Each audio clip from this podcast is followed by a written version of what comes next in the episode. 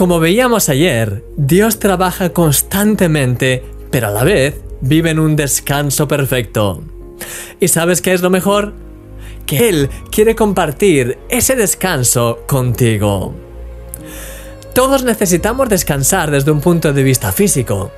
Necesitamos dormir por la noche para que nuestro cuerpo se recupere del esfuerzo del día anterior. Necesitamos el fin de semana o los días libres que nuestro trabajo nos permita para descansar y cambiar de actividad. Necesitamos ciertos periodos de vacaciones en los que podamos desconectar y refrescar nuestra mente. El descanso físico es muy importante para nuestras vidas, pero hay un descanso que es aún más necesario, el descanso del alma.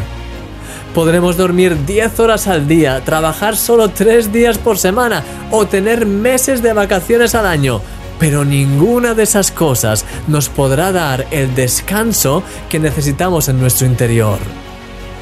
Jesús dijo, Venid a mí todos los que estáis trabajados y cargados, y yo os haré descansar. Jesús nos ayuda a ver las cosas de la manera correcta y nos llena de su paz sobrenatural, esa paz que nos hace descansar confiados en Dios aun en medio de la peor de las tormentas. Sí, querido amigo, Dios desea incansablemente darte descanso.